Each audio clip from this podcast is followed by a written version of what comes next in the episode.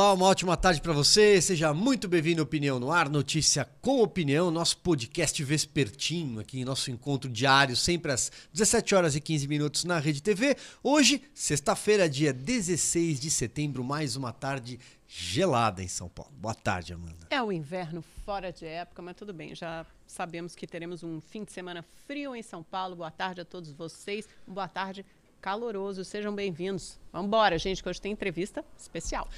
Hoje que é o dia do emergencista, oh, médicos emergencistas, muito importante. No Brasil ninguém presta muita atenção, mas é uma, é uma, uma atuação de pronto-socorro, uma atuação muito importante.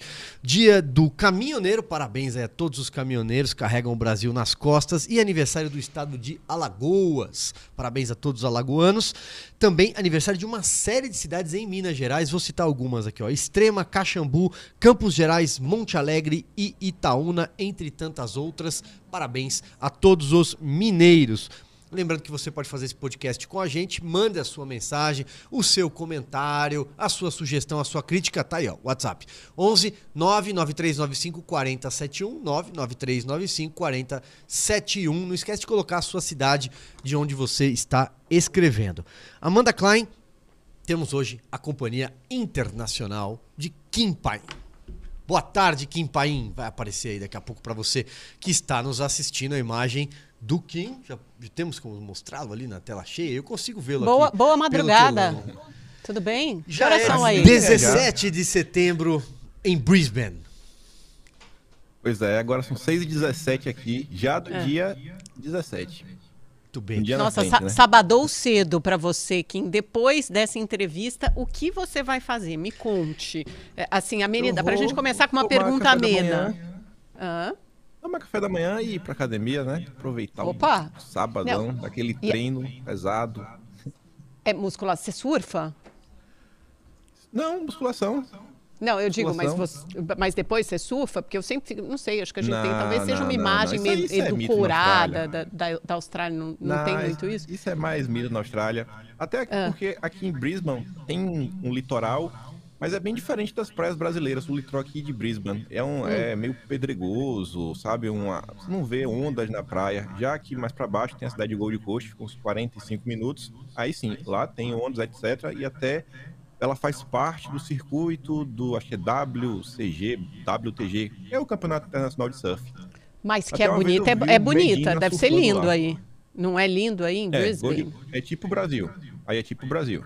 Ah. Para as brasileiras. Areia fininha, bonitinha, ondas.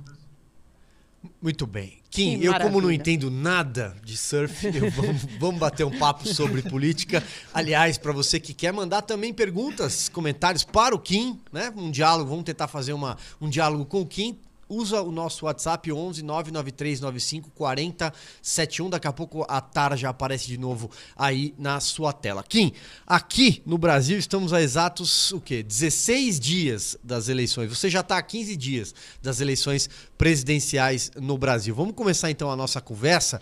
Uh, qual é a tua impressão? Que balanço você faz? Porque agora são aqueles 15 dias decisivos, né? Do mesmo jeito que as campanhas encaram como um vale tudo, né? Também tem muita gente que aponta o dedo e fala assim, olha, se errar agora é pode ser fatal. Como é que, qual é a temperatura? Como é que você vê daí a eleição brasileira nesse momento? Bom, uma coisa eu acho que eu posso falar, acho que todo mundo vai concordar sem muitos problemas, que quando você olha o engajamento da população, assim, tá mais alto do que nunca. Eu fico olhando assim os números é, de todas as pessoas, influenciadores, que sejam vídeos no YouTube, que sejam postagens no Instagram, postagens no TikTok, você vê que até, assim, qualquer pessoa, ela teve um certo aumento, sabe, na sua quantidade de visualizações, independente do jornal, independente do veículo, independente do espectro político, seja de esquerda, seja de direita, então, eu acho que realmente entramos naquele clima do Fla-Flu, né? Sei lá, Corinthians versus Palmeiras, um clima aí de casa e um clássico no país. A população está bem dividida, tem dois lados, do lado o Bolsonaro, do outro lado o Lula.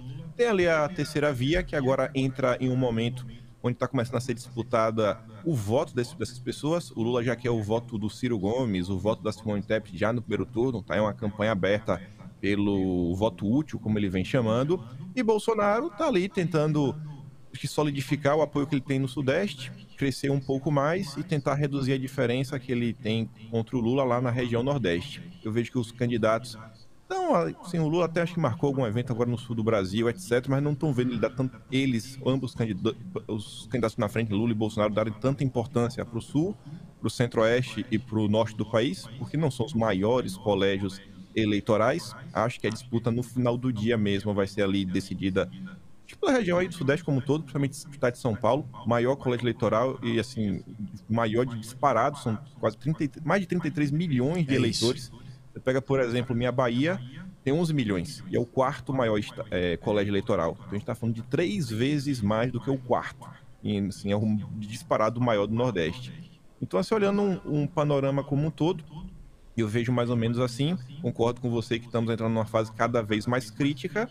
E eu não sei, eu estou tendo a impressão que nesse momento, pelo menos assim, ainda que não esteja despontando nas pesquisas, em algumas pesquisas pelo menos, eu acho que a campanha de Bolsonaro está bem mais coesa ela está conseguindo realmente assim placar algumas coisas, inclusive vê assim, um controle da narrativa. E acompanhando do Lula vem tendo tropeços. E a própria imprensa diz: ah, o Lula cometeu um gafe, o Lula derrapou, o Lula, Lula escorregou. E no dia de hoje, inclusive, a Janja, ela cometeu um desses tropeços, né? Ela parece que por alguma falta de conhecimento, algo do gênero, ela fez assim, um comentário infeliz sobre a questão lá da Michelle Bolsonaro, quando ela se refere à ajudadora. Ela não sabia que isso realmente era um trecho lá da Bíblia, do Gênesis, etc. Então acho que a coisa para o PT está um pouco mais complicada. É que, é que talvez esse termo de ajudadora, eu confesso que eu também não, não sei qual é a, a, a, o significado religioso disso, mas talvez só faça sentido mesmo para aquele público muito específico religioso, porque para as mulheres do país que trabalham, que muitas delas são arrimos de família, de fato não faz sentido. Parece que de alguma forma você é subserviente ou vem em segundo lugar depois do marido.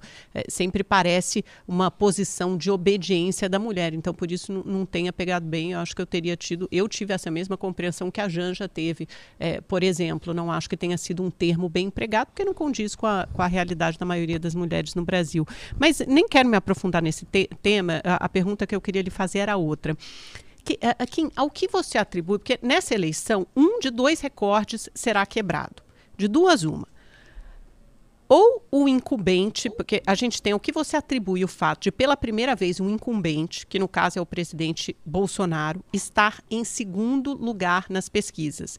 E aí, nem vou entrar no mérito, ah, pesquisa tal, pesquisa X ou pesquisa Y, a própria campanha do presidente, conversando com os assessores, admitem que Bolsonaro ainda está atrás de Lula, embora esses assessores digam que pelos trackings, os levantamentos internos dele, Bolsonaro tem subido e se aproximado mais cada vez mais do ex-presidente. Mas é a primeira vez que, neste momento da campanha, há duas semanas, você tem um incumbente em segundo lugar. Então, o recorde que eu me refiro é o seguinte: ou pela primeira vez o presidente em exercício não será reeleito, desde a redemocratização, ou pela primeira vez a gente vai ter alguém que possivelmente chegará em segundo lugar no primeiro turno, virando o jogo e sendo eleito. Então, um desses dois recordes certamente será quebrado. Agora, quero saber de você, o que você atribui o fato do presidente ainda estar atrás de Lula? Bom, por mais assim que tenha saído questão relacionada aos assessores, etc., eu realmente não tenho como bater o martelo se Bolsonaro estaria atrás ou à frente, mas esse cenário, eu acho que em grande parte, ele se dá por, eu diria assim, uma desproporcionalidade de forças, principalmente no que diz respeito ao controle da informação. Eu acho assim que seria muito difícil de a gente bater o martelo e falar o seguinte: ah, não, hoje em dia a mídia brasileira ela assim está bem dividida de um lado para o outro. Quando você olha assim, por exemplo, as TVs, vê, não, essa TV aqui, assim, elas meio que têm espaço para ambos os lados. Acho que vocês dois participam assim, de, de, alguns grupos diferentes. A Amanda aí, meu Deus, a Amanda tá em todo lugar. O dia todo tem a Amanda na, na, na transmissão. E aí eu vejo, tem. A Amanda, por exemplo, tá na emissora, você vê pessoas mais à esquerda, pessoas mais à direita. Em outras empresas não. E aí, conforme o tempo vai passando, você vê que toda hora aparece algum jornalista que tenta vender uma imagem de imparcialidade e uma hora ou outra acaba declarando o voto. Pô, meu voto é esse daqui. E eu percebo que sim, uma grande maioria do jornalismo brasileiro tem uma tendência hoje em dia mais à esquerda. Inclusive saiu uma pesquisa, essa pesquisa 80%. tem apoio da Brage, tem apoio de todos esses grandes grupos aí, esses sindicatos, associações de jornalistas, feito por Universidade Federal, do, lá de Santa Catarina, mostrava que 80% dos jornalistas brasileiros se classificam entre esquerda e extrema esquerda. É uma pesquisa com apoio da Brage, da BI, todas essas grandes associações. Seria assim muito complicado ser duvidar deles mesmo. Então, quando olha esse cenário, eu acho que isso pode ter uma certa influência. Você fala, ah, mas o presidente atual fez isso, fez aquilo, fez aquilo outro. Eu acho que sim, pode ter feito. Mas eu acho que a forma também como a mídia noticia algumas coisas é meio complicada. Aí pode falar, ah, é, dá um exemplo, pô, às vezes não mostra os feitos do governo. Aí pode falar, ah, mas o presidente da República, ele dá motivos, ele vê uma casca de banana do outro lado da rua, ele atravessa, parece que só para escorregar. Mas independente disso, eu acho que às vezes falta uma boa vontade, sabe, de dar alguns cenários diferentes. Às vezes tirar a palavra mas da manchete.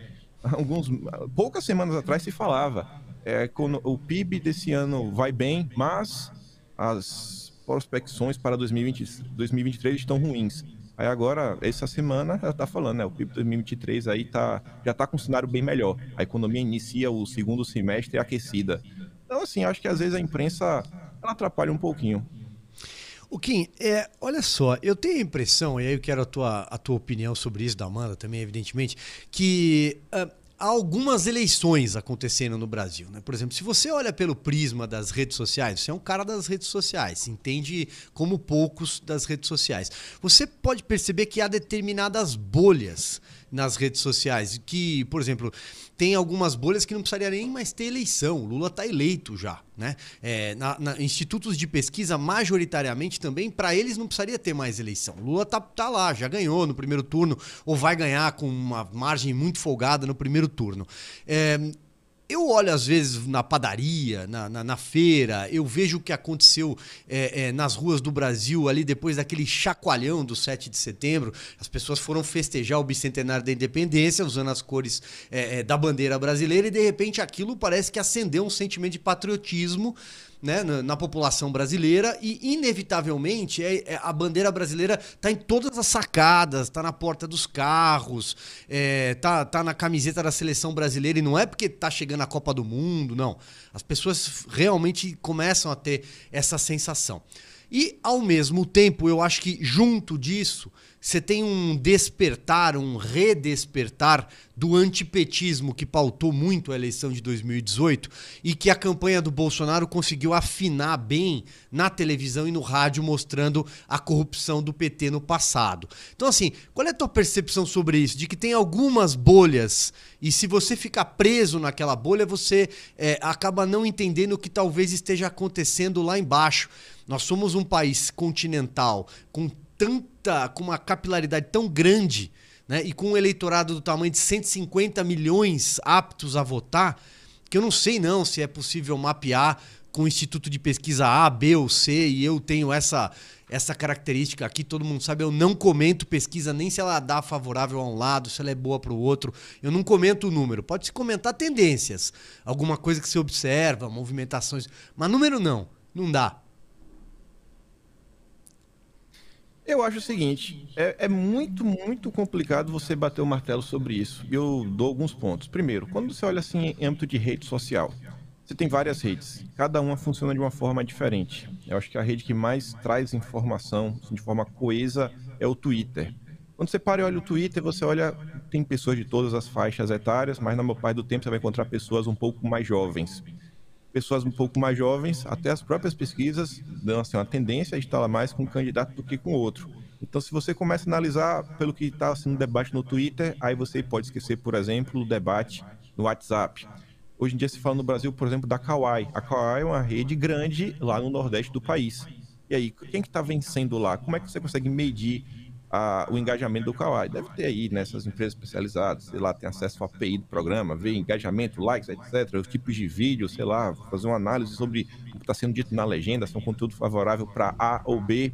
Mas é complicado de você realmente conseguir medir. Eu acho que um dos melhores termômetros são os famosos é, grupos de WhatsApp.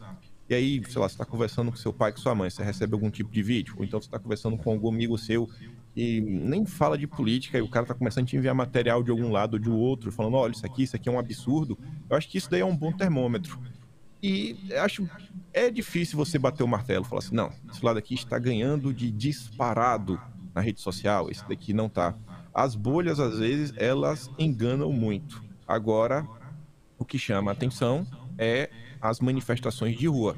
Quando você olha um lado, realmente as pessoas estão indo assim de forma cheia. Não dá para você negar que grande parte das pessoas que estavam no 7 de setembro também estavam lá para apoiar o presidente da República. Não todo mundo, óbvio, é a bicentenário da independência do Brasil, uma data histórica, né? 200 anos. Agora a maioria da, da população está lá. Já o, a campanha do Lula, e quem diz a própria turma da Globo News essa semana, eles falaram né, na, na TV que a campanha do Lula vem tendo dificuldade de conseguir colocar pessoas nas ruas. Então fica parecendo que quando você olha as ruas e até um recorte assim da rede social, dependendo da sua bolha, que o candidato Bolsonaro está na frente do Lula. Eu acho que por isso é mais importante ainda que olhar as pesquisas, porque as pesquisas elas vão fazer justamente esse papel que a internet não faz, porque elas nos dividem em bolhas. E mesmo as pessoas que vão para as ruas, eu acho que é inegável, inquestionável, que o presidente Bolsonaro é um grande mobilizador de massas, ele é uma grande liderança popular, o que não significa dizer automaticamente que ele vai vencer as eleições e nem significa dizer que ele está à frente tem um eleitorado hoje, uma parte, tem uma parte do eleitorado, pelo menos um terço, que tradicionalmente, historicamente, é do PT. Né? Esteve com Lula, esteve com Haddad em 2018, que foi o candidato indicado por Lula, esteve com Dilma em 2010, em 2014. Então, acho que a gente pode imaginar que um, um terço, 35% da população, mais ou menos, sempre estará né, com a esquerda, com o PT ou com o candidato é, é, indicado por Lula. E tem uma outra parte que se move muito de acordo com a rejeição ao Bolsonaro. E é isso que as pesquisas indicam. Quando as pesquisas escolhem uma amostragem que é representativa da renda, da divisão das classes sociais é, na sociedade, acho que ela consegue justamente romper essa bolha. Porque se a gente falar com o nosso pai, com a nossa mãe, com os nossos amigos, normalmente a gente tem um viés de confirmação e uma impressão muito errada do que acontece na realidade. Se a gente, por exemplo, sa tentar sair, transcender aquela bolha, ir para bairros mais pobres ou lugares mais carentes ou diferentes regiões do país ou diferentes cidades, idades, talvez ou escolaridade, nível de escolaridade, você pode ter uma impressão completamente é, diferente da eleição. Por isso que eu acho que é tão importante você considerar as pesquisas. Elas são feitas tradicionalmente, historicamente, em todos os países do mundo. As pesquisas acertaram, por exemplo, o presidente eleito do Chile recentemente, na Colômbia, na França e mesmo nos Estados Unidos nessa última. A gente usa os agregadores de pesquisa. Eu enxergo, não sei qual a sua impressão, mas eu enxergo essa tendência de sempre desqualificar o mensageiro, desqualificar a pesquisa, desqualificar a ciência, desqualificar o jornalismo, desqualificar desqualificar a imprensa livre como um desserviço à democracia, porque, em última instância, está desqualificando a informação e você está é, é, fabricando uma realidade paralela. Né? Eu acho que a gente tem que ter essa, essa, estabelecer essa diferença entre o que é mobilização, e é inquestionável, o presidente Bolsonaro talvez hoje seja a pessoa liderança com maior capacidade de mobilização no Brasil, e o que é ter é, propriamente votos, se isso significa que ele vai ou não vencer essa eleição. Sobre esse ponto, é assim, eu acho que eu fico mais com o Silvio. Eu, assim, eu não, eu não, me importo muito até com os números que as pesquisas mostram. Eu gosto de olhar, às vezes, só a tendência. A pesquisa, ela faz a comparação, ela com ela mesma, assim, na série histórica. A série histórica diz que o candidato X está crescendo ou que o candidato Y está caindo. Eu gosto de olhar esses dados. E quando a gente fala assim, as pesquisas, hoje eu vejo que Seis Sigma, Brasmarket, Verita, Paraná Pesquisas, CNT, MDA, Instituto GERP, uh, Modal Mais Futura, mais algum instituto, deve ter vários outros institutos. Então, todos esses institutos mostram um cenário. Até a Quest, que é uma, uma emissora aí que, que o, o, líder, né, o Felipe, ele já teve aí participações nas campanhas do PT, também vem mostrando esse cenário, que é um cenário onde Bolsonaro vem crescendo e o Lula vem perdendo votos. Agora, tem duas pesquisas, basicamente duas que mostram um cenário que só tem nelas, que uma é a IPEC e a outra é a Datafolha. E ambas têm algo em comum que são, estão sendo pagas pela Rede Globo. Assim, nada contra a Rede Globo, mas eu, ninguém consegue me fazer acreditar que hoje a Rede Globo, ela assim, não tem uma rixa com Bolsonaro. Não vou nem falar que ela defende o Lula. Então, quando a gente fala assim, as pesquisas, eu tenho 10 pesquisas de um lado que mostram uma tendência e duas, apenas duas, pagas pela mesma contratante que mostram outro cenário. Aí, assim, eu assim, tenho que acreditar nas pesquisas, em 10 ou em duas.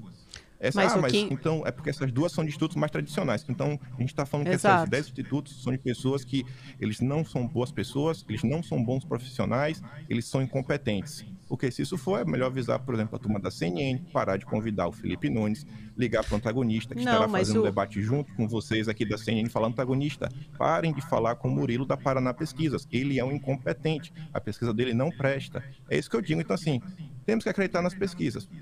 Eu Mas é, é que, só, só um minuto. O Navarro, Quest, desculpa, a. Quest, ela mostra um cenário muito parecido, tem mostrado ao longo desse tempo todo um cenário muito parecido com o Datafolha. Somente nesta semana que ela eu tô- mostrou um cenário um pouco diferente. Mas FSB mostra Eu esse cenário como números, IPEC, eu Datafolha. IPESP. Não, Show. de Eu tendência também. Na da verdade, tendência. o que Na a Quest mostra. Dela vem a tendência dela Posso vem me meter aqui um no, tempo no- já. no debate? É- Posso, é, que a Quest mostra um- só uma um- ligeira diminuição do? Lula e uma estabilidade do Bolsonaro, com é só 34%. Tendência, é, só exatamente a mesma, a mesma, Deixa o eu- mesmo número da semana passada. É, Eu vou, vou fazer um apontamento aqui, até para explicar por que. eh, e a Amanda é testemunha, a gente está junto aqui no programa todos os dias há meses, né? Nesse novo formato. Por que eu não comento números de pesquisas? Né? Qual é o critério para você publicar uma pesquisa durante uma campanha eleitoral? Ela estar registrada na Justiça Eleitoral. Aí, a partir daí, a partir daí, você pode contratar um instituto que você quiser e publicar principalmente talvez por gosto. Olha, eu gosto mais desse instituto. Você pode justificar o teu gosto. Olha, eu gosto mais dele porque ele é tem 100 anos, ou porque ele tem 50 anos, ou porque eu sou amigo do dono, ou porque tá mais barato. Não sei, você pode escolher, né? Você vai lá e publica e aí você hoje no Brasil tem uma verdadeira profusão de pesquisas que são financiadas por diferentes eh, segmentos. Eh, tem associação de supermercado que paga pesquisa, tem associação de shopping que paga pesquisa, tem empresa de mídia que paga pesquisa, tem banco que paga pesquisa. Aliás, a maioria são pagas hoje por bancos.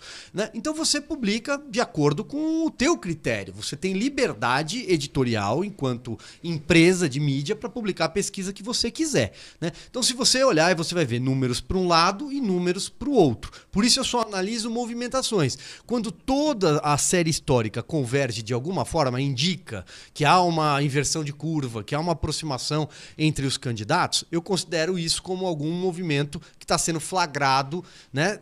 Nas tantas vezes que o pesquisador vai às ruas, por exemplo. Agora, dizer que um está hiperbolizado para um lado, anabolizado, eh, aí fica muito claro, na minha opinião. Então, acho que essa coisa de dizer que tem uma pesquisa que tem um selo de qualidade melhor do que a outra, selo para quem? Essa é a pergunta. Para quem? Né? A empresa de mídia tem liberdade para publicar a pesquisa que ela quiser. Essa- penso eu. Tô só metendo o B dele Não, aqui. eu aqui vejo mais ou menos da- dessa forma também.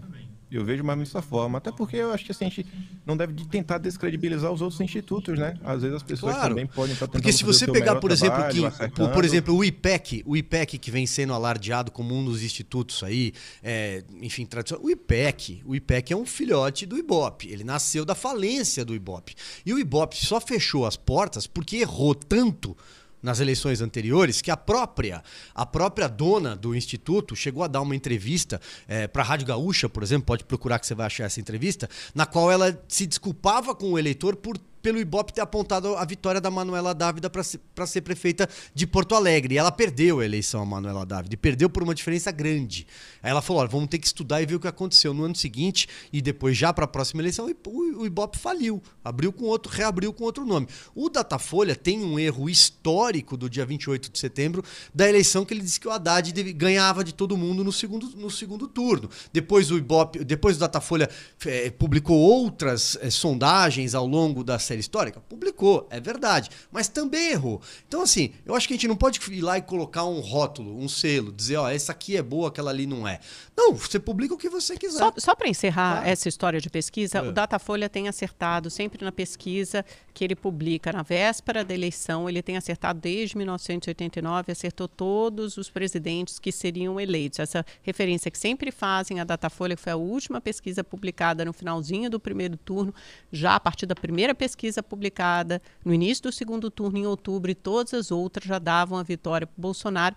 Por basicamente 10 pontos percentuais, que foi o que ele venceu em 2018. Essas, essas pesquisas, esses institutos, eles têm uma tradição, eles têm uma história de credibilidade. Obviamente, eles não vão querer romper com isso. E todas as pesquisas, todos os institutos sérios e dignos de nota ainda mostram Lula na frente de Bolsonaro, tanto no primeiro quanto no segundo turno. Umas com uma Então, diferença um pouco não maior, umas com diferença. Eu só não gosto dessa Umas expressão com a diferença- instituto digno de nota, porque Digno, você é desqualifica pesado, o né? outro. Não no podemos sentido- desqualificar No um sentido de outro, né? tradição, todos mostram. ó, Olha, as únicas que não mostram isso são institutos, desculpa, dos quais eu nunca tinha ouvido Não, falar antes. citou quase Todos 10 os outros- institutos agora. Eu nunca tinha ouvido falar, exceto bom. nessa eleição. Bem, eu é, isso que eu, conheço é isso que eu estou é. te falando.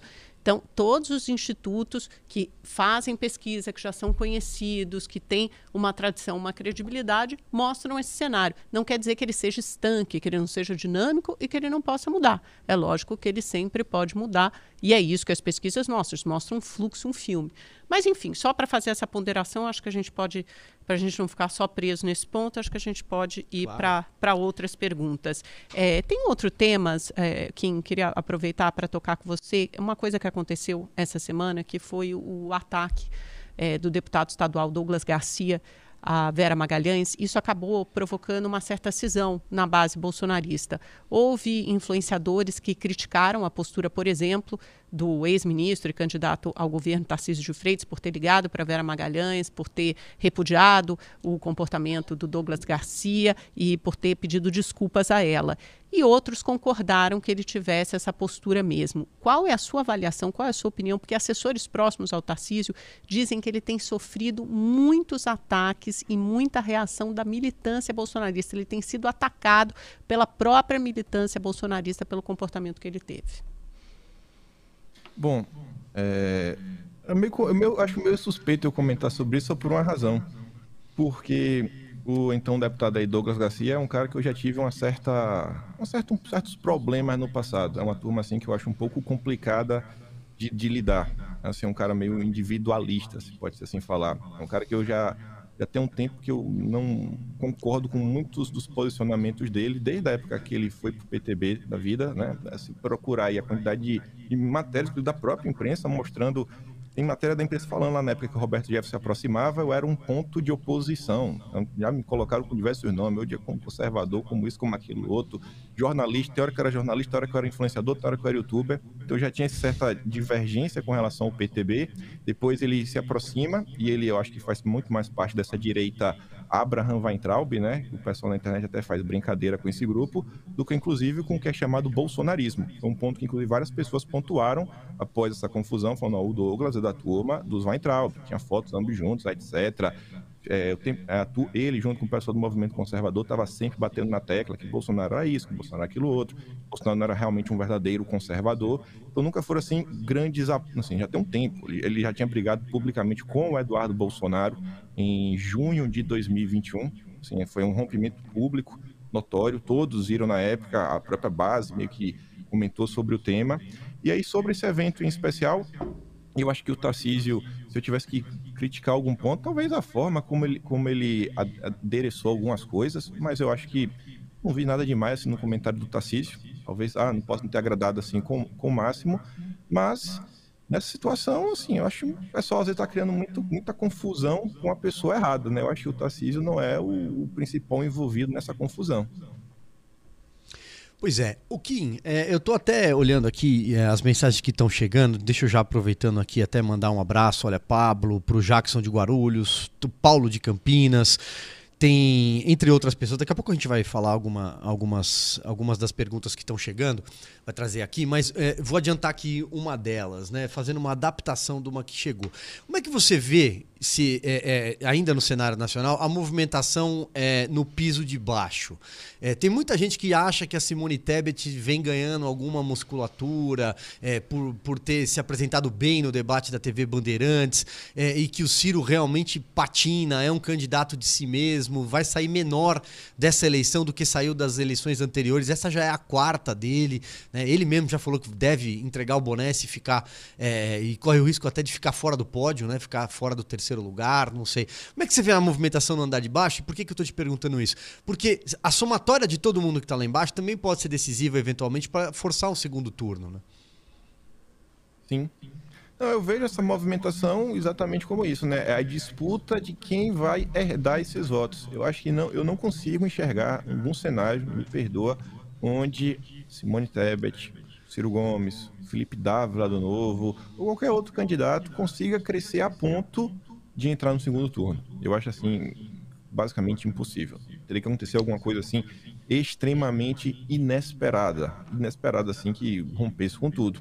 Eu acho que a, a questão desse andar de baixo vai ser o seguinte: será que se o candidato XYZ ele vai conseguir retirar votos de um lado e depois, né, no segundo turno, que a gente tiver um segundo turno, entregar votos para o outro lado? Esse daí é o principal ponto a ser analisado. E para quem cada um está votando. O PT está numa estratégia, a própria imprensa está classificando como arriscada, até a turma do Globo falando isso daí, o Merval Pereira falando assim que o Lula está tomando grandes riscos de partir para cima do voto útil, porque ele pode gerar uma rejeição nos eleitores do Ciro. O Merval até diz, é, em tese, a turma mais do Ciro se encontra mais ali na centro-esquerda, esquerda, mas nada impede de termos uma parte do eleitorado do Ciro Gomes que vote em Bolsonaro. E o Ciro vem dando aí algumas declarações sobre o Lula, sobre o passado do Lula. Ele disse: Eu conheço você. Teve lá aquele evento do debate que deu uma viralizada muito boa. Eu acho que o Lula ele não conseguiu se conter e resolveu fazer piada sobre Ciro Gomes, no segundo turno de 2018. E aí o Ciro Gomes respondeu, né? A questão que ele estava preso na época. Então, eu acho que a disputa realmente aí do andar de baixo é para ver quem vai herdar esses votos.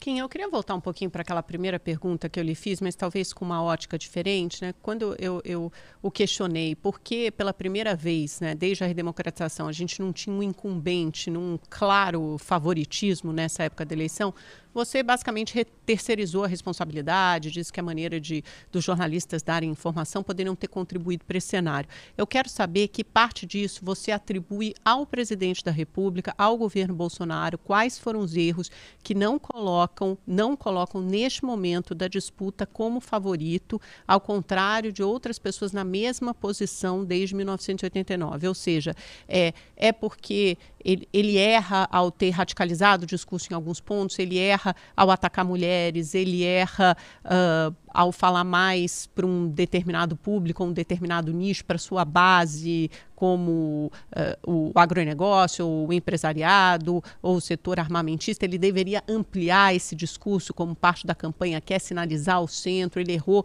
ao focar muito no ataque às urnas, ao sistema eleitoral. Que, que erros você encontra dessa estratégia de campanha do presidente, até que, ou mesmo antes da estratégia do, da campanha, o que justifica essa rejeição tão alta ainda na casa dos 50%?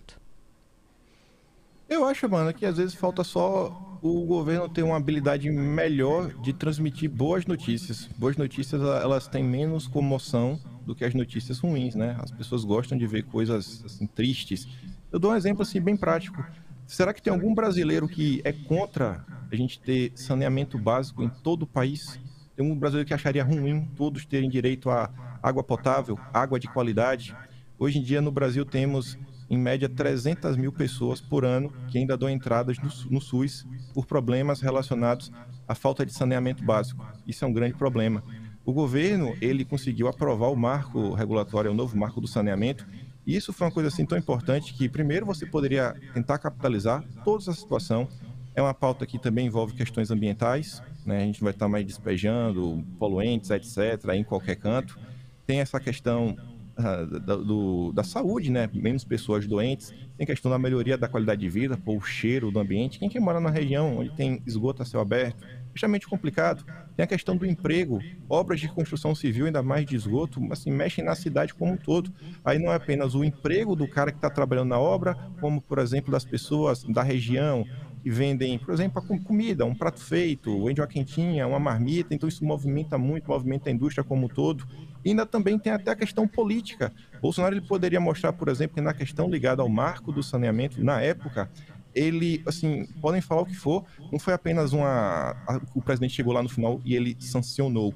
Bolsonaro ele comprou uma briga naquele momento, porque ele teve que vetar o artigo 16. Bastou Bolsonaro fazer isso, saíram notícias na época, o, o senhor Tasso Gereissati, o senador Davi Alcolumbre também, ambos falando que Bolsonaro quebrou o trato. E qual era esse trato? O artigo 16 dizia que as empresas estatais teriam dois anos para renovar os contratos por até 30 anos. Ou seja, a gente só iria ver uma, realmente uma abertura do mercado lá daqui a 30 anos. Basicamente, a gente não ia ter o marco do saneamento. E se sabe que muitas das empresas estatais, né, ainda mais as governamentais, independentes, de nível federal e estadual, às vezes podem ser utilizadas para cabide de emprego, para isso, para aquilo outro, e às vezes não tinha assim, uma boa vontade. E aí foi uma coisa, eu acho que uma vitória para o país, para o Brasil. Não, eu não consigo acreditar que tem alguém contra o saneamento, mesmo também olhando a questão política. A esquerda judicializou o tema. A esquerda levou para o judiciário para tentar derrubar que isso, que aquilo outro, etc. Então, assim, ocorrem inúmeras coisas no país que poderiam ser publicizadas. Eu acho que seriam assim um ganho para o governo, mas essas discussões às vezes elas não ganham corpo elas não ampliam e às vezes as pessoas não sabem o que está acontecendo. E eu poderia também falar do marco de ferrovias, marco do gás, lei de liberdade econômica. São coisas assim que eu que acompanho política sei uma coisa, outra, etc. Mas eu, sei lá, pergunto para o cidadão comum, às vezes ele não sabe do que está acontecendo. É verdade, concordo com você. Vou pegar então daí. É, olha só, é, em 2018, é, na minha opinião, ficou muito claro que a, a esquerda ela, ela foi derrotada nas urnas porque a agenda daquela eleição, a pauta daquela eleição, não vamos usar o termo agenda, vamos usar a pauta, era a anticorrupção. Estava né? muito claro isso, que era preciso é, impedir o retorno, a retomada do projeto de poder do PT. E é claro que a economia também pautou de alguma forma aquela eleição, porque, embora o ex-presidente Michel Temer, no curto período que passou pelo governo, conseguiu minimamente colocar algumas coisas nos eixos, depois da destruição do governo Dilma Rousseff, a economia minimamente. Mas a anticorrupção foi muito claro isso. E daí surgiu o voto antipetismo, é antipetista. Nesta eleição, a impressão que eu tenho, e aí queria te ouvir sobre isso, Kim, é que a esquerda ela não pode é, é, lavar a ficha suja. Ela não pode lavar o passado de corrupção do PT. Então, a, que aliás está sendo muito bem explorado nesse momento pelos adversários do Lula. O que, que ela fez? Ela pegou a agenda dita progressista, né? Com várias dessas coisas que foram citadas aqui, até é, a questão de, é, enfim, gênero, mulher, o racismo, todo, tem, tem, a gama é grande, né? É, ela pegou essa agenda progressista, pegou ali alguns influenciadores do meio é, artístico, pessoas, influencers aí, é, cantores, né, e trouxe isso para a linha de frente da campanha, porque ela não consegue apagar aquilo que, que fez ela perder a eleição em 2018. E a economia, agora, apesar da pandemia, do fica em casa, a economia a gente vê depois, a economia começa, né? O Brasil colocou o pescoço de fora, está respirando. As notícias não, boas não param de chegar, né? A ponto da própria esquerda ter abandonado o tal do MAS que você citou agora há pouco. Você não vê mais isso daí, né? Porque as notícias são boas, o cenário é positivo. Qual é a tua visão nesse sentido? Bom, eu acho que o PT ele realmente vem tentando conter o discurso aí ideológico. Ele não está querendo entrar nessa pauta de jeito nenhum, ele sabe que é um, é um tema que o próprio Lula já teve vários escorregões, gafe, derrapada, erros, chama do que quiser ao longo do tempo, quando ele fala da questão da classe média, que ele fala que a classe média brasileira é uma das que mais luxam do mundo, que mais ostentam, não lembro a palavra exata, ele fala que uma TV é o suficiente, em outro momento Lula fala que a pauta da família é uma pauta atrasada, etc., que não poderia estar na boca de Bolsonaro, e assim, ele vem comentando, é, cometendo uma série. Não, não é ele vem dando, ele vem dando uma série de comentários que, pelo menos para grande parte da população, a população discorda. Sim, não, que a pauta seja certa, errada, tem coisa que eu acho, eu acho errado, é minha convicção, mas tem gente que defende assim, é a ferro e fogo. E eu acho que o grande problema da esquerda, às vezes, está nisso daí. Quando você olha ainda a estratificação né, da população brasileira, até hoje temos uma, população majoritariamente cristã, seja ela evangélica, seja ela católica, seja ela aquele cara que apenas acredita em Jesus Cristo. Ele não vai à igreja, mas ele tem a fé dele no divino, etc.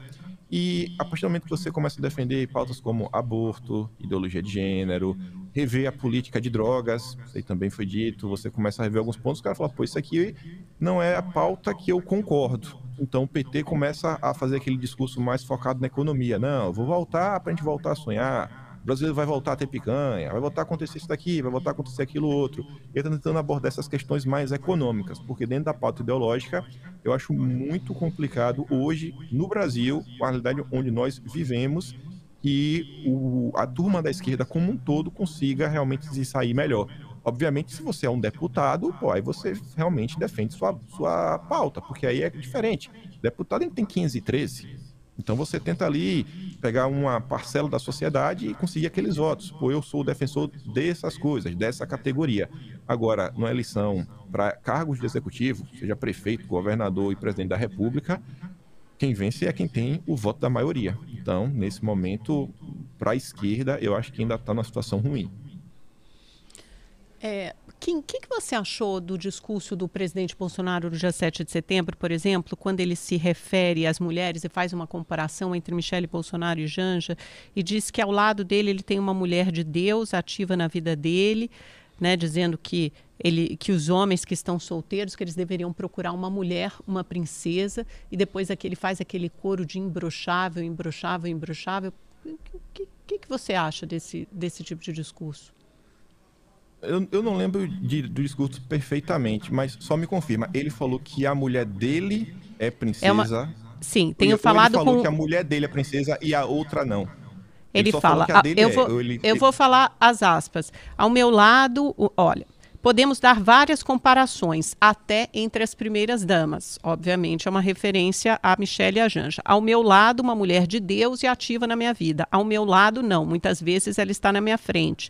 Tenho falado com homens que estão solteiros. Procure uma mulher, uma princesa. Se casem com ela para serem mais felizes ainda. E aí, nesse contexto, a gente tem o discurso de Heloísa Bolsonaro, que tinha vindo dias antes, falando que uma mulher deveria ser submissa ao marido. E aí a gente tem esse discurso ao qual vocês se referiu no começo da Michelle falando da ajudadora do esposo. Como é, como é que esse discurso, esse discurso em relação à mulher se encaixa e justamente no eleitorado em que o Bolsonaro é, goza da maior rejeição? Bom, eu acho que esse discurso aí ele segue essa linha mais religiosa, né? e você acha que essa é a linha adequada? Mas você concorda com essa linha? Você acha que essa linha é adequada? Dizer que a mulher é uma princesa, depois repetir um imbrochável. É, é, qual, qual, é o papel da mulher? Você concorda com esse papel que o Bolsonaro coloca a mulher na, na campanha dele? ele tá, o papel que ele coloca a Michelle lado a lado, ele falando que ela está aqui ao meu lado para me ajudar, às vezes na minha frente. Ela é uma princesa, né? Quer dizer que o homem tem que se casar com uma princesa. Você acha que a mulher tem que cumprir esse papel de ser princesa, a mulher com quem você vai se casar? Mas, mas é isso, mas, mas o que é que, qual, é, qual é a sua definição de princesa? Eu acho que a mulher não tem que ser princesa. A mulher tem que ser corajosa, altiva, trabalhadora, profissional, competente. A mulher não tem que mas, ser uma princesa. Uma, uma princesa, princesa é, é, é, um bibelô. Não, princesa é um bibelô, mas, né? Princesa assiste, é um. Você assiste os filmes é da um Disney, troféu. Maria, as princesas da Disney, se duvidar, é mais forte que o Batman. Mas você acha que as mulheres querem ser definidas é, como princesas hoje e depois você tem e juntando todos esses discursos, a mulher submissa, a mulher princesa, a mulher que é princesa, é, depois a mulher que é ajudadora do esposo, é, é isso faz parte de uma retórica, né? a gente tem que mas aí, encarar Amanda, isso. A gente está naquele ponto, mas aí, a gente está num ponto que a gente está tentando discutir sobre um, um nome, né, uma palavra que ela tem um, um, um significado que é, é subjetivo. Não é a gente falar isso aqui, ah, esse telefone aqui é da cor preta. Ou é preto, não tem o que discutir. Agora, quando a gente fala assim, é princesa, para você, você, na sua concepção, a princesa não é uma mulher corajosa. Já nos filmes da Disney, a princesa é não, é corajosa. É isso a, gente tá... é, a gente vai ficar aqui uma discussão ele... complicada. A gente vai começar a discutir pô, o, que, o que é ser princesa e o que é não ser princesa. Ontem eu acho que não foi. Eu acho que não foi no adjetivo aí... coragem que ele pensou quando ele usou o termo princesa. Mas aí eu coloco princesa como parte de um discurso maior, né? Por isso que eu estou te propondo fazer essa análise do discurso. O lugar que o bolsonarismo coloca a mulher. E muitas outras vezes só ataca a mulher. Só, por só um, um, dedinho no BD, senão eu fico ouvindo aqui. Não que eu não gosto de ouvir os dois, claro que sim, mas eu, eu acho que cada mulher pode ser o que ela quiser. Diga aqui. É, não, concordo com o Silvio Grimaldo. É só assim, ontem foi aniversário Silvio, de Silvio Navarro. Oh, o Grimaldo, manda um abraço pro Silvio Grimaldo oh, aqui. Vamos mandar um abraço. O Dorado atrapalha, porque pô, o nome bem similar. Me desculpa, me desculpa. Silvio Tô brincando, Navarro. imagina. Ontem foi aniversário de minha esposa. Aí eu coloquei no, no, bolo dela, né? Eu falei, parabéns, minha princesa. Eu coloquei isso. Então, sei lá, eu, Às vezes, é, às vezes eu tô errado também, né? Eu tô falando que ela não é não, corajosa. Não, eu acho que, é eu acho que é um outro. Não, não é um assim, apelido afetuoso entre vocês. É, é, um apelido afetuoso é, não, entre vocês. É que isso está inserido então. num discurso maior, né? Que, que fala. E você está é. numa eleição política, não é num foro íntimo entre vocês dois, né? Um bolo de aniversário. Se a gente for olhar um discurso maior, pô, a gente falando assim de, de não seria um recorde, vamos falar assim, mas foi, foi algo novo, inusitado. Quando Bolsonaro tomou posse, ele concedeu a palavra, inclusive, para Michele falar. Isso aí, pô, eu não lembro disso acontecer em pleitos passados.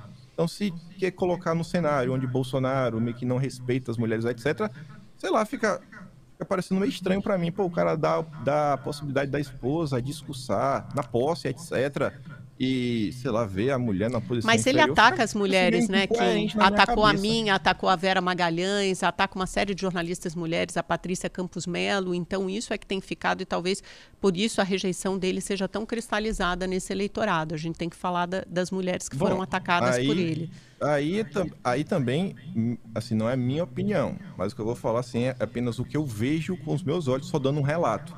O que aconteceu, por exemplo, com você, eu vi mulheres ao lado de Bolsonaro. Só estou dando um relato. Eu ainda, eu ainda acho que até essa afirmação, eu acho que ela, a depender do lado, do espectro político e do eleitor, ela pode ter conotações diferentes. Estou dando o meu relato. Não estou falando que você não foi atacado, você foi atacado, etc. Estou dando apenas o meu relato. É, eu estava fazendo a minha, eu... cumprindo a minha profissão de jornalista, né? Recebi um ataque pessoal, é... sobre uma referência sobre a minha vida São... pessoal. Acho que certamente não cabia. 18 e 2. Estamos é. estourando o tempo. Estou estourando o tempo. pois é. Kim, é, pô, o papo é tão bom que. Bom, se eu pudesse, eu te convidaria mais vezes. Quem sabe a gente tem oportunidade. É sempre muito legal bater o um papo com, contigo aí. Isso aqui está um dia na nossa frente. Já é sábado. Vai aproveitar o sábado, Kim. Obrigado. Eu que agradeço. Vai para academia, Kim. Obrigada pelo papo, Valeu sempre demais, em bom nível, em alto nível. E voltamos a nos ver em breve. É isso. Sempre um prazer. Grande abraço para todo mundo que faz opinião no ar com a gente. Hoje eu não consegui ler tantas perguntas, tantos nomes, mas segunda-feira prometo que leremos todas e responderemos todas as perguntas que chegaram pelo nosso WhatsApp. Ótimo final de semana para você, pessoal. Tchau, tchau.